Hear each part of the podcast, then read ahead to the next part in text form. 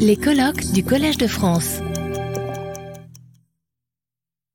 Je vais passer maintenant la parole à, Roger Guénery qui va nous parler d'une autre facette de, des centres d'intérêt et des travaux de Mireille euh, Delmas-Marty, qui est à la fois dans les questions de changement climatique et aussi son, son rapport euh, avec euh, l'économie. Je dois dire d'ailleurs que c'est grâce à Mireille que Roger et moi nous avons fait connaissance.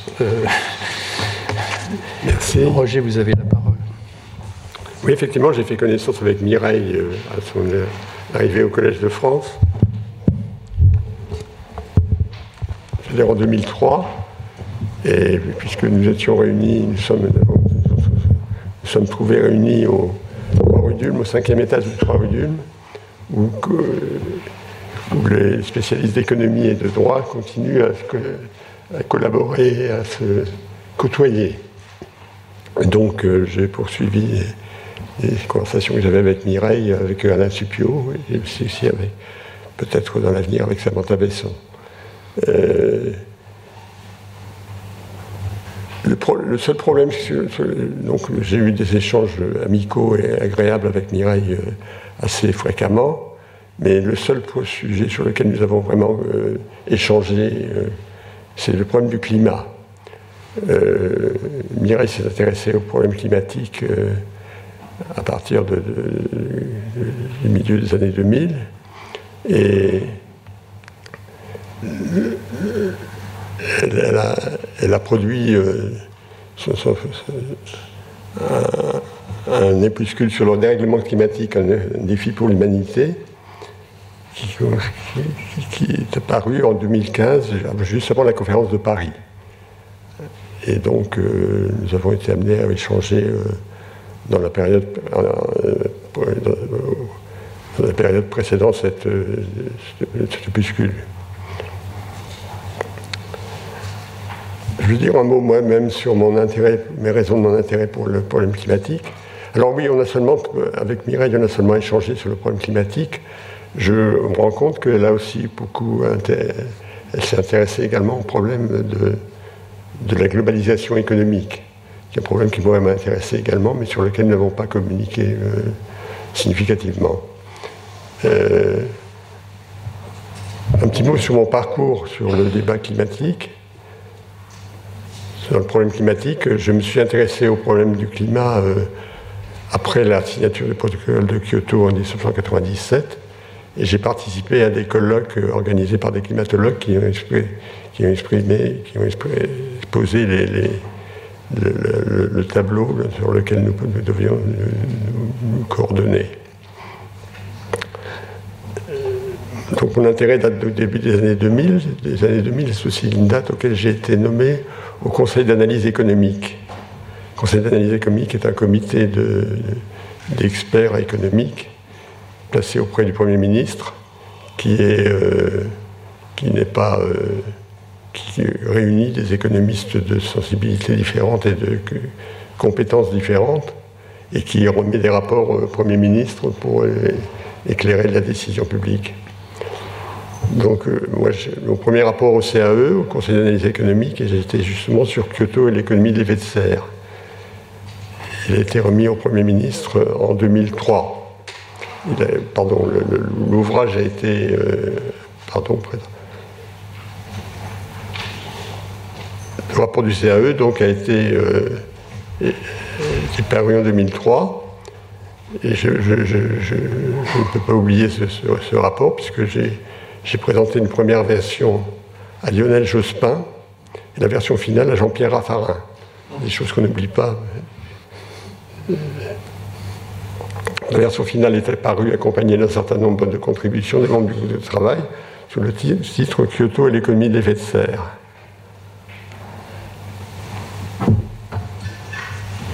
Voilà le rapport. Vous voyez, c'est un rapport, euh, il y a d'abord un rapport, il y a ensuite des commentaires, et il y a ensuite des compléments, qui sont des contributions des membres du groupe de travail. Euh, un mot également sur, mon intérêt pour le. mes écrits ultérieurs sur le, changement climatique. Ça inclut des articles de recherche, J'ai écrit sur calcul économique et développement durable en 2004 dans la revue économique. Économie intuition, l'intuition écologique contre la raison économique, dans notre d'un autre article scientifique paru dans le journal Public Economics Theory. Vous avez sur la gauche là euh, un ouvrage qui est paru à MIT Press 2008 et qui euh, regroupe euh, des contributions à un colloque que j'avais organisé avec Henri Tulkins. J'ai aussi écrit un certain nombre d'ouvrages grand public, donc deux économistes face aux enjeux climatiques avec Nicolas Stern en 2013. Et ma dernière publication est ce, cet ouvrage qui s'appelle une politique climatique globale. Blocage et ouverture. Donc vous voyez bien que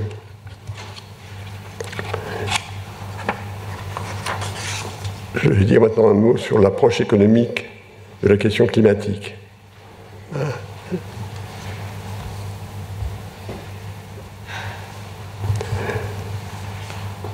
Donc deux questions étaient au centre du débat. Premièrement, l'optimisation de la politique climatique. Quels objectifs de réchauffement faut-il viser Par exemple, à la fin du siècle, faut-il viser 1 degré en 2100, ou 3 degrés, ou 1,5, etc. C'est une question évidemment euh, qui a donné lieu à des grands débats. Les économistes ont pris d'abord un point de vue normatif. C'est ce, point de vue, celui du dictateur mondial bienveillant, qui va déterminer la politique optimale. Donc c'est en quelque sorte une approche, si je prends le vocabulaire de Mireille, d'universaliste.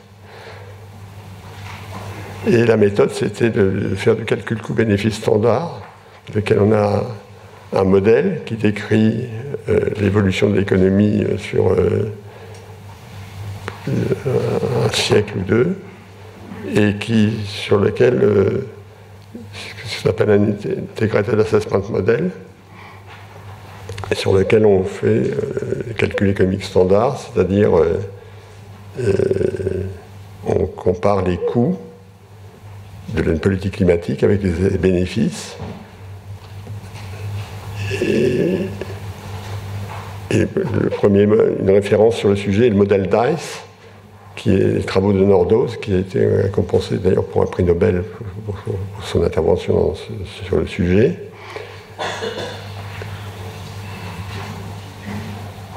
Alors, quel débat y a-t-il là-dessus?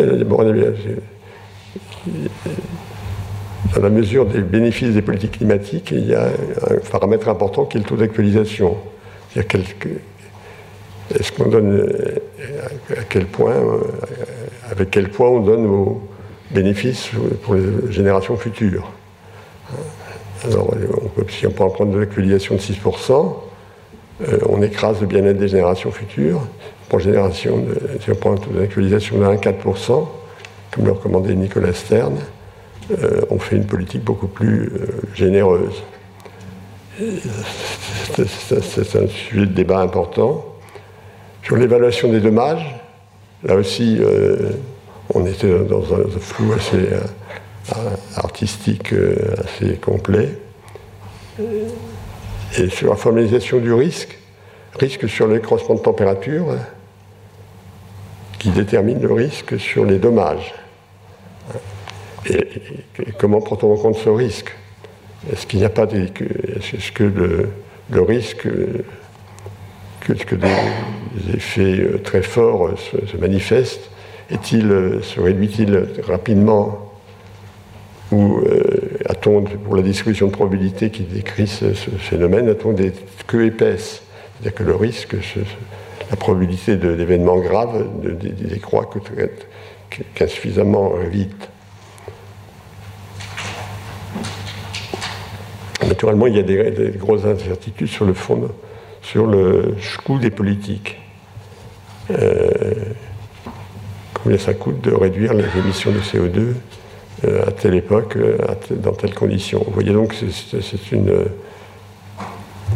perspective assez ambitieuse et assez utopique, allez-vous dire, mais c'est le point de départ du débat sur les, économistes. Hein. Alors aujourd'hui, ce, débat euh, a donné lieu à des il est provisoirement clos, c'est-à-dire que suite à l'accord de Paris, on, a, en principe un objectif qui serait largement accepté, d'avoir des zéro émissions nettes entre 2050 et 2060 pour le monde. Hein.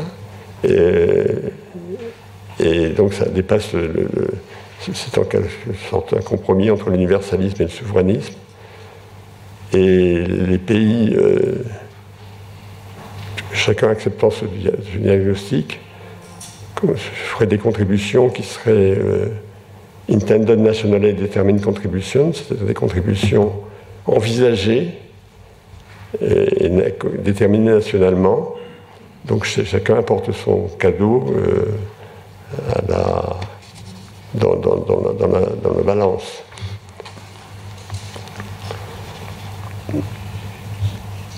Alors, deuxièmement, il y a des débats, bien sûr, du point de vue des économistes, sur l'approche économique de la politique climatique. Il y a des débats sur les outils de la politique climatique.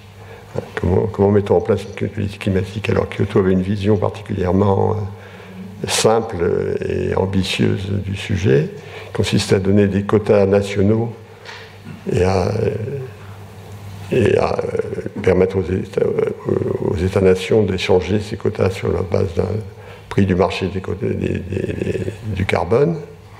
Hein. Alors c'est une politique qui, euh, en principe, minimise le coût, mondial de réduction des émissions, mais qui, ne, qui évidemment a une,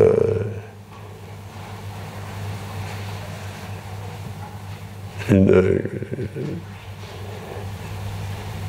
qui n'est pas naturellement euh, universellement accepté. Hein, ce n'est pas, Pareto qui est efficace. il faut d'abord déterminer les, quotas nationaux. Comment détermine-t-on les quotas nationaux Donc, il y avait eu un accord euh, au cours du protocole de Kyoto, mais cet accord euh, a volé en éclats lorsqu'elle a essayé de le mettre en application. Donc il y a des problèmes liés aux politiques climatiques, il y a des problèmes distributifs assez considérables qui va porter le poids de,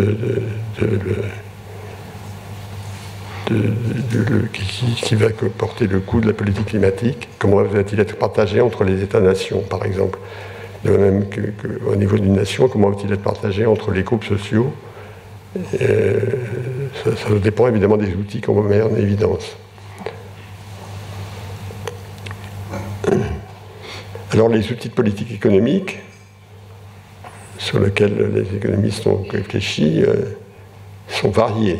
Une taxe, on peut taxer les émissions de carbone. subvention, on peut subventionner les réductions d'émissions de carbone. On peut mettre en place un marché de droit. Le marché de droit, c'était la, solution du protocole de Kyoto, mais c'est un marché de droit, il y a actuellement au niveau européen depuis assez longtemps, un European Trading Scheme, qui est un marché de droit euh, qui fonctionne au niveau européen, qui concerne une partie de l'industrie euh, dans, les pays européens. Il y a aussi des réglementations. Vous pouvez interdire, euh, vous interdire des véhicules non électriques. Euh, vous pouvez. et enfin, il y a le soutien à la recherche. Puisque on peut espérer que les technologies qui permettront de lutter contre le changement climatique, des technologies plus, efficaces vont apparaître, sont, sont conditionnés par l'effort de recherche que l'on va mettre. Alors voilà, donc il y a donc une discussion dans la littérature économique sur le mérite respectif de ces, outils économiques. Euh, et dans les mérites respectifs, il y a évidemment les effets sur l'efficacité des actions qui, sont mises en œuvre et des effets redistributifs qui, payent. Alors les effets redistributifs, on a eu l'occasion de, voir les, voir apparaître avec les gilets jaunes. Les gilets jaunes, euh, c'est un mouvement qui s'est opposé, opposé, à la mise en place euh, de une, sorte de taxe carbone, mais qui touchait, euh, qui, avait des effets redistributifs qui n'étaient pas particulièrement agréables pour un certain nombre de citoyens.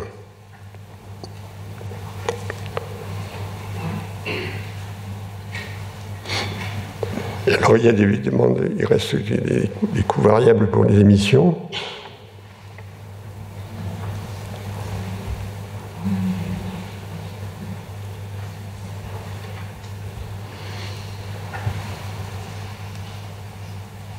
Bien sûr des différences dans les coûts des politiques portant sur les INDC. Et euh, si on réfléchit euh,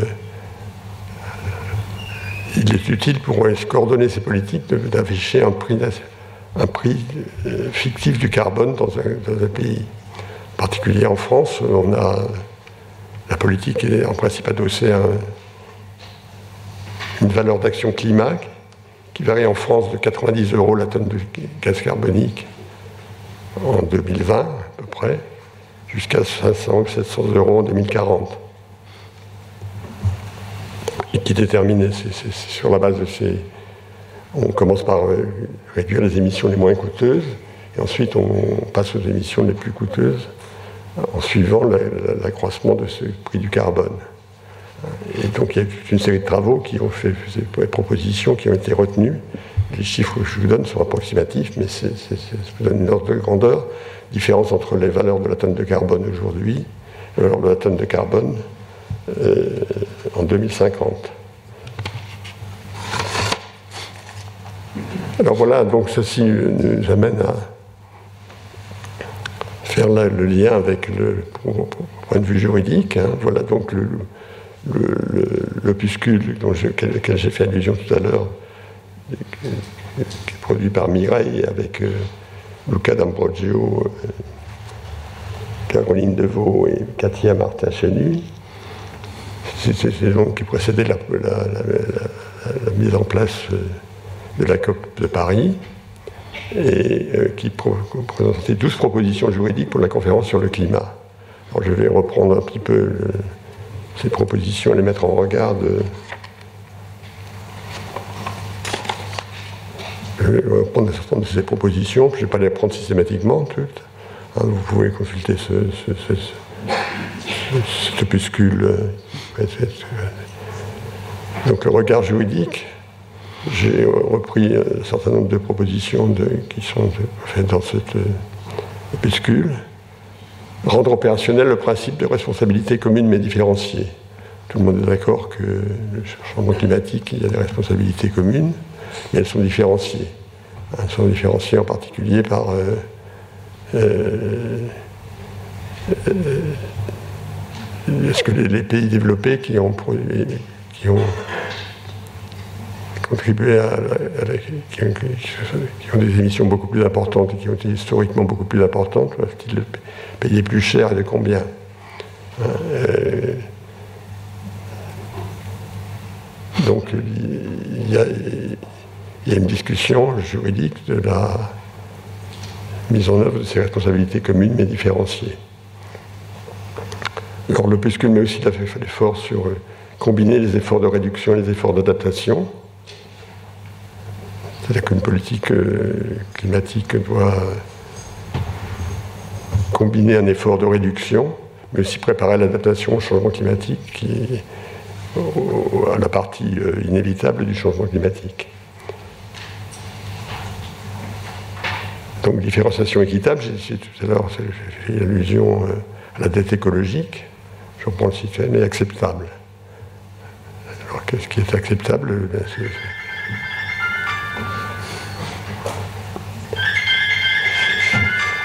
Que, l'accord de Paris euh, est un accord qui en principe était, euh, mettait en œuvre, mettait en, exergue des dispositions acceptables par tous. dans les autres propositions de cet opuscule, il y a sur, lequel je vais revenir. Il y a aussi la responsabilité sociale des entreprises transnationales. Alors là, c'est un, c'est une, objectif qui, fait, qui se rapporte euh, à la mondialisation et pas uniquement aux problèmes climatiques, intégrer les enjeux socio-économiques dans le droit international économique. Je vais donner un exemple qui est repris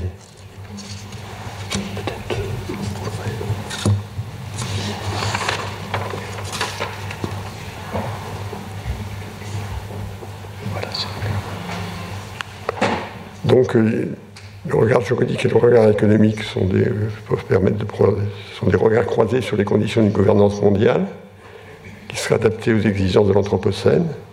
Et ce double regard est évidemment nécessaire pour, sur les deux chapitres que je viens de mentionner pour penser la réglementation des entreprises multinationales, pour introduire les enjeux environnementaux dans le droit international. Alors, euh, je vais revenir sur l'intégration des enjeux environnementaux dans le droit international en prenant comme exemple les règles de l'Organisation mondiale du commerce. Qu'est-ce que c'est? Il y a un certain nombre de gens qui avaient préconisé une violation des règles du libre-échange consiste à, à, autoriser une taxe carbone aux frontières lorsque vous êtes un pays vertueux. Lorsque vous êtes, vous êtes un pays vertueux, c'est-à-dire que vous avez une politique climatique. Euh, rigoureuse. Mais naturellement, cette politique climatique euh, euh, porte le risque de, que, que, les, secteurs euh, mis à l'épreuve aillent se,